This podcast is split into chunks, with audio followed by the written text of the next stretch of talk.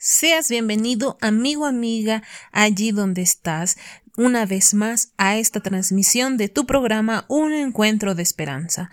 Que Dios pueda bendecirte plenamente en este día, en este domingo, pues para que Dios también nos pueda guiar en la semana y en el resto de los días, pues que, que nos queda. Una vez más, les agradezco por escuchar esta transmisión y pues nuevamente tu servidora Fanny estará acompañándolos durante toda esta transmisión. Y para iniciar, vamos a iniciar con una ofrenda musical, una ofrenda musical que nos estará brindando nuestra hermanita Catherine Luna con el tema Tu misericordia. Es por ello que tú que estás ahí puedas escuchar esta ofrenda musical y podamos escuchar también las letras de esta canción. Nuevamente démosle esa gran bienvenida.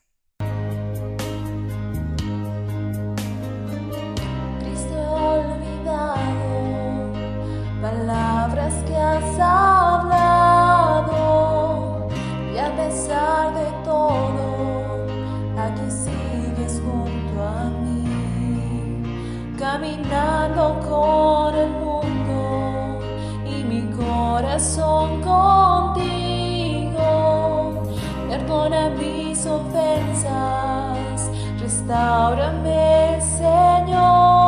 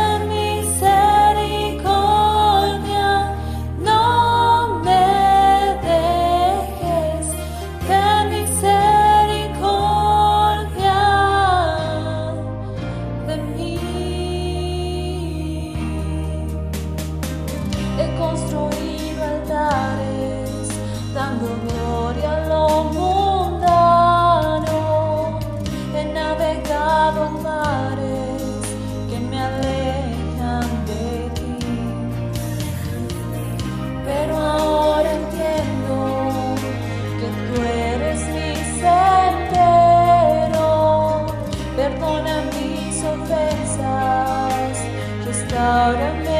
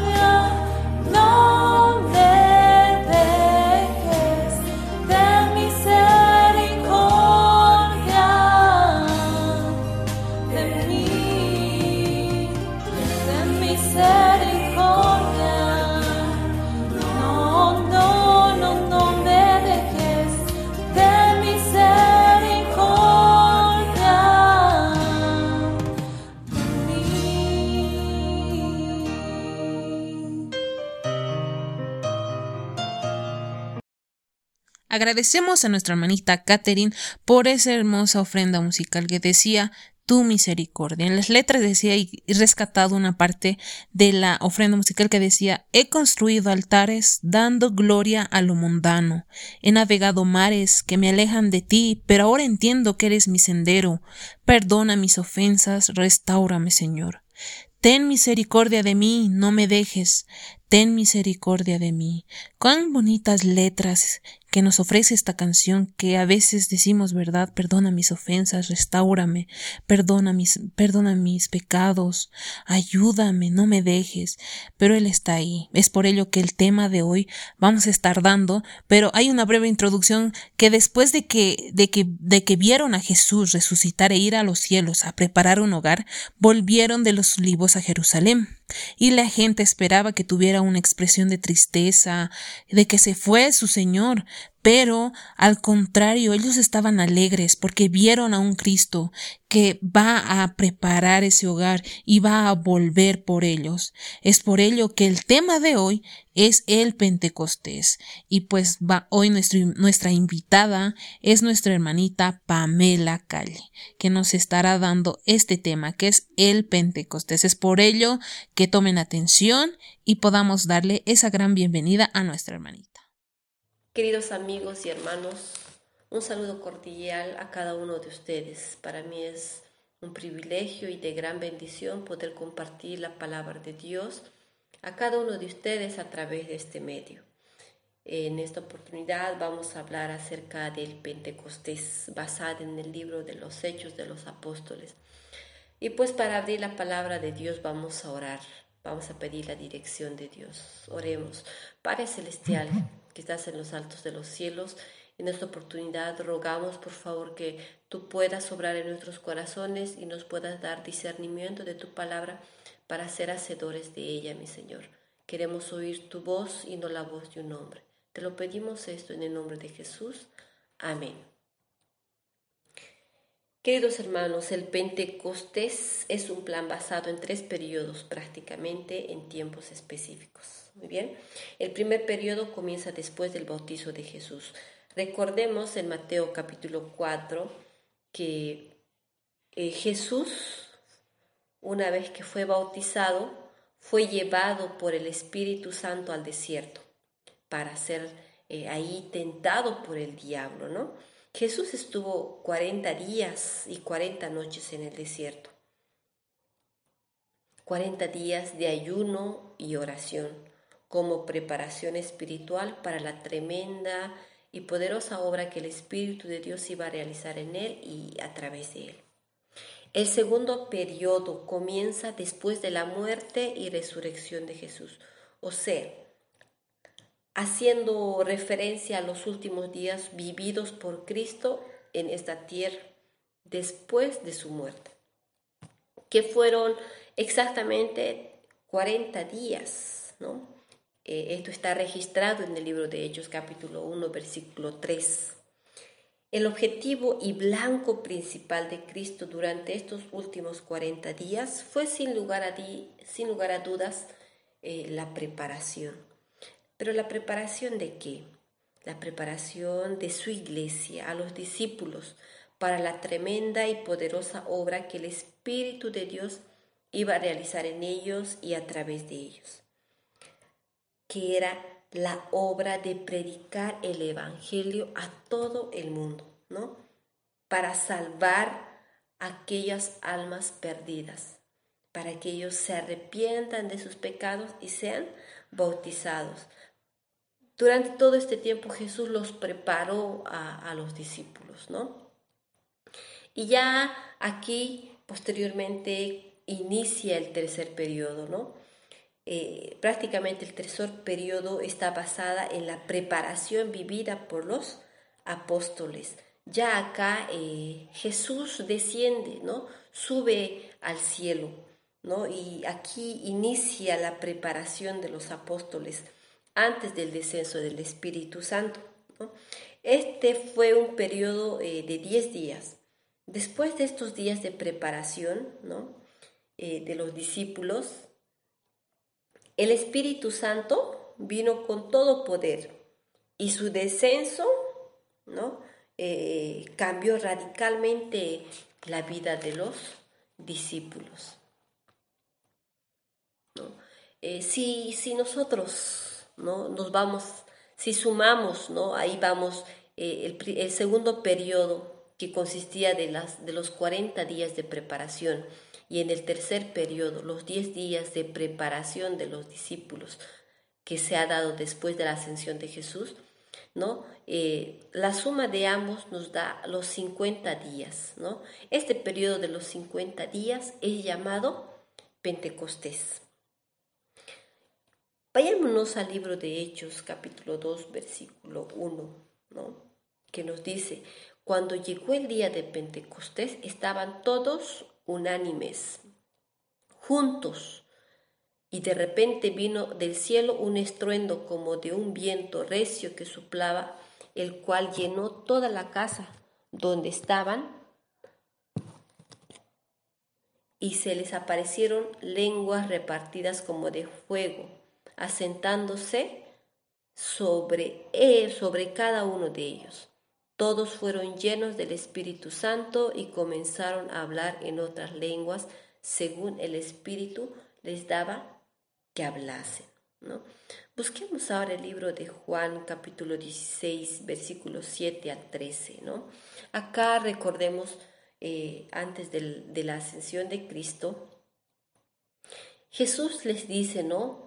A los discípulos, es necesario que yo me vaya, porque si yo no me fuese, ¿no? El consolador no vendrá a ustedes, ¿no? Y, y prácticamente aquí en el día del Pentecostés vemos la, el derramamiento del Espíritu Santo en, en los discípulos, ¿no?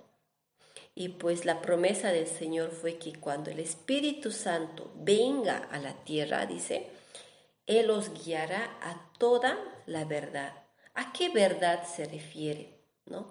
A la verdad de Dios el Padre, Dios el Hijo, Dios el Espíritu Santo, a la verdad de la palabra de Dios, a aquella verdad escrita en sus diez mandamientos. El Espíritu de Dios había descendido a los discípulos en abundancia. Y Cristo prácticamente durante este tiempo, en este día especialmente, fue glorificado en gran manera. El libro de Hechos de los Apóstoles, el capítulo 4, nos dice que el derramamiento pentecostal era la comunicación del cielo de que el Salvador había iniciado su ministerio celestial. ¿No? Recordemos, hermanos, que una vez que el Espíritu Santo había descendido aquí a la tierra, nuestro Señor y Salvador, ¿no? Jesús ahora está iniciando su ministerio, el ministerio de interceder por nosotros, por nuestros pecados. Él está allá ahorita en el lugar santísimo, ¿no? en el lugar santo, perdón, interviniendo por nuestros pecados, cumpliendo su misión. Él había, él, él murió por nosotros, pagó nuestros pecados y ahora está cumpliendo un rol importante allá en el cielo, que es interceder por nuestros pecados como nuestro único abogado. ¿no? Eh, cuando el Espíritu Santo había descendido a los discípulos, vieron, la gente quedó maravillada, dice, ¿no? Porque los discípulos empezaron a hablar lenguas, idiomas que, que toda la gente quedaba atónita y admirada, ¿no? Y decían, estos galileos, ¿acaso eh, cómo pueden, cómo, cómo conocen todo esto? ¿Cómo pueden hablar idiomas, ¿no? Y dice que en aquel tiempo los sacerdotes, al ver obrar el Espíritu Santo en los discípulos, declararon que estos estaban borrachos, ¿no? Y en respuesta a esta acusación, acá vemos, ¿no? El primer sermón de Pedro, ¿no? Veamos el versículo 14 del libro de Hechos, que dice, entonces Pedro, poniéndose en pie con los once, alzó la voz, les habló diciendo, judíos y todos los que habitáis en Jerusalén, esto os sea notorio y oíd mis palabras, pues estos no están borrachos como vosotros suponéis, puesto que es la hora tercera del día. ¿no? ¿Recuerdan ustedes a Pedro? Aquel Pedro que había negado a Jesús tres veces, aquel Pedro lleno de cobardía, ahora vemos hablar, ¿no? A un Pedro valiente, con una convicción firme, testificando a Jesús, testificando la obra de todo lo que Jesús había realizado. Si vamos al versículo número 16, ¿no? Eh, hay algo, ¿no? Yo, yo he rescatado tres aspectos fundamentales, ¿no? En el sermón de Pedro, en respuesta a la acusación que, que los sacerdotes le estaban realizando, ¿no? Pedro expuso tres aspectos fundamentales. El primero, ¿no? Está en el versículo número 16, ¿no? Que nos dice, pero esto es lo lo dicho por el profeta Joel. En los postreros días, dice Dios, derramaré de mi espíritu sobre toda carne, y vuestros hijos y vuestras hijas profetizarán, vuestros jóvenes verán visiones, y vuestros ancianos soñarán sueños. Y de cierto sobre mis siervos y sobre mis siervas en aquellos días derramaré de mi espíritu y profetizarán. En el versículo 16 prácticamente vemos el cumplimiento directo de la profecía de Joel, el cual predijo que tal poder del Espíritu Santo vendría sobre los hombres con el fin de capacitarlos para una obra especial. ¿no? El segundo aspecto importante, ¿no? Pedro y los discípulos vieron, ¿no? Acá en carne propia, ¿no? Los milagros que Jesús había realizado en esos tiempos que, estaban con ellos, ¿no? Eh, vieron en carne propia eh, los milagros que Jesús había realizado. Vieron cómo, cómo Jesús había resucitado a, a Lázaro. Vieron como Jesús dio vista a los ciegos, que hizo caminar a paralíticos. Vieron maravillas. Y pues ellos no conocían a, un, a un Dios, a un Jesús de teoría. ¿no?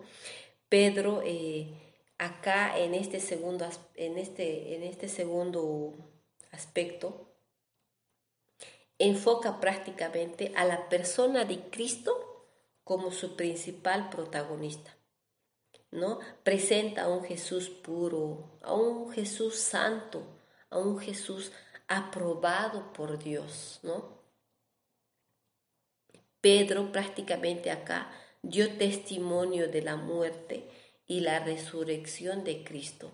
No dice que Pedro predicaba con tanta valentía que inclusive sin miedo, ¿no? Decía, yo he negado a Jesús. Y él, testificaba de todo lo, lo, lo, malo, de lo que no creyeron incluso a Jesús, ¿no? Y, y él testificaba con tanta fuerza. Y pues solamente el Espíritu Santo había provocado en ellos, ¿no? Eso en su corazón. El tercer aspecto ¿no? que, puedo recalcar y que me llama la atención es que Pedro eh, llama, les llama ¿no? a la gente en aquel tiempo y les dice, arrepiéntanse y bautícense cada uno de ustedes en el nombre de Jesucristo. ¿Para qué? Para el perdón de sus pecados. Y así recibirán el don del Espíritu Santo porque para ustedes es la promesa. Y muchos recibieron, dice, ¿no? Su palabra y fueron bautizados, ¿no? Y en aquel día, como nunca se había dado, dice que más como tres mil personas se habían bautizado. Las conversiones que se produjeron en el día del Pentecostés fueron el resultado de la siembra la cosecha de la obra de Cristo prácticamente. ¿no? Lo maravilloso es que eh, en mente y carácter los discípulos habían llegado a ser como su maestro. ¿no? El mismo está registrado en el libro de Hechos capítulo 4 versículo 13. Y es lo que todos nosotros buscamos ahora, llegar a ser como Jesús, ser mansos y humildes como Él lo fue aquí en la tierra, porque eso es lo que Él nos manda, ¿no? Y hoy también Jesús quiere, ¿no? Así como en aquellos tiempos Jesús utilizó a sus discípulos, el Espíritu Santo obró en ellos, ¿no? Pues hoy también Jesús quiere obrar en tu vida, quiere obrar en mi vida, ¿no? No nos cansemos, queridos hermanos, de predicar la palabra de Dios, ¿no? Porque eh, para esto debemos conocer, ¿no? Que este, eh, que este Dios, ¿no? Eh, debemos, así como Jesús, como, como los discípulos predicaron en aquel momento con tanta convicción, de Jesús, de toda la obra que había hecho, porque realmente ellos lo conocían, pues nosotros necesitamos también hacerlo, predicar la palabra de Dios con mucha convicción, ¿no? Y pues para esto debemos conocer a Dios, ¿no? Debemos conocer a ese Dios de los discípulos, ¿no? Ahora, ¿cómo lo podemos hacer?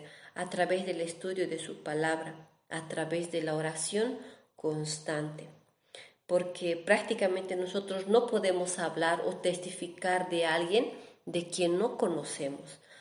Y pues solamente vamos a poder conocer a Jesús, ¿no? Vamos a poder llegar a, su carácter, vamos a poder imitar su carácter solamente a través de la lectura de su palabra y teniendo una experiencia con él, ¿no? No sé, querido hermano, cuánto tiempo ya llevas tú ahora en la iglesia. Quizás estás 10 años, quizás 20, 40, 50. O quizás tú me dirás, eh, yo solo estoy un año o, o tres meses, ¿no? Ahora la pregunta es, ¿cuántas almas has llevado a los pies de Cristo hasta este momento? Recuerda, ¿no? Que allá en el cielo Dios nos dará una corona ¿no? Con estrellas. Y estas estrellas que tendremos en la corona representan todas aquellas almas que tú llevaste a las aguas del bautizo. La palabra de Dios dice, ¿no? Que no habrá ninguno que no tenga estrellas en su corona. Así que, hermanos, testifiquemos con nuestros actos y palabras a las personas que en este momento están perdidas y que necesitan de Él Estamos viviendo en, una crisis en este momento y mucha gente necesita oír de Jesús, necesita escuchar la voz de Cristo. Así que hermanos, pidamos hoy que el Espíritu Santo nos utilice como su instrumento útil en su obra y podamos llevar almas a los pies de Jesús. Que Dios te bendiga, querido amigo y pues no nos cansemos de orar y hablar la palabra de nuestro Padre. Amén. Agradecemos a nuestra hermanita Pamela Calle por ese mensaje de esperanza que nos estuvo dando hoy acerca de el Pentecostés.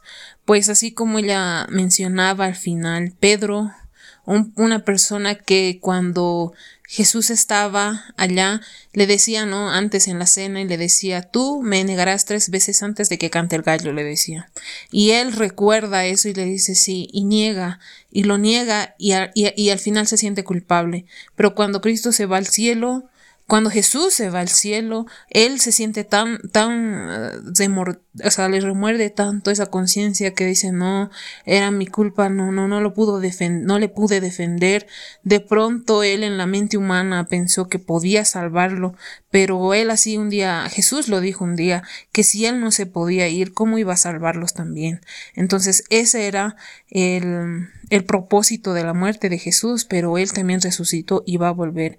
Pero mi amigo, mi amiga, de pronto tú que estás en una iglesia, de pronto te sientes, eh, te sientes como Pedro, que estás dentro de la iglesia, pero no haces nada bueno y te sientes mal. Y así como decía al final nuestra hermanita Pamela, ¿qué estás haciendo? De pronto estás 10 años en la iglesia, 20 años, de pronto desde nacimiento. Pero ¿cuántas almas has llevado a Cristo? ¿Cuántas almas conocen a Jesús por ti? cuántas almas están ahí contigo, tu familia de pronto no es, están ahí en la iglesia, conocen, conocen la palabra de Jesús por ti, o es que piensan igual que los demás, que ah, no, él no, él es cristiano, no, yo voy a ser igual que él. ¿Será que tu vida es un testimonio? Mi amigo, mi amiga, reflexionemos eso hoy día. Que nuestra vida no sea como Pedro. Sí, bueno, que nuestra vida no sea como Pedro antes de rechazarlo, de solo ser eh, solo conocer superficialmente a Jesús, si no conozcámoslo a fondo, conozcámoslos a Él. Si no conoces, no estás dentro de una iglesia o no conoces de Jesús, puedas también tú estudiar la palabra del Señor para conocerlo a Él, porque si lo conoces, así también encontrarás paz, encontrarás soluciones a problemas que tú ni siquiera pensabas, porque en la Biblia muestran varias situaciones y varias soluciones, pues la palabra de Dios también es el camino que Él te va a enseñar. Nuevamente, pues este ha sido el mensaje. Te agradezco por haber escuchado este mensaje de esperanza, por haber escuchado nuestra transmisión, este tu programa, Un Encuentro de Esperanza. No te olvides de compartir este mensaje con tus amigos, con tus familiares, con aquellas personas que no están, eh, no están en los pies de Cristo, no conocen a Jesús. Comparte este mensaje para que ellos también puedan conocer parte de la vida de Jesús y qué fue del Pentecostés. Nuevamente puedes escucharnos en diferentes plataformas Anchor, Facebook, YouTube, eBooks, también estamos en Spotify. Y también puedes seguirnos en las diferentes redes ya mencionadas, pues te esperamos en el siguiente capítulo, porque este ha sido tu programa Un Encuentro de Esperanza. Nos vemos a la siguiente.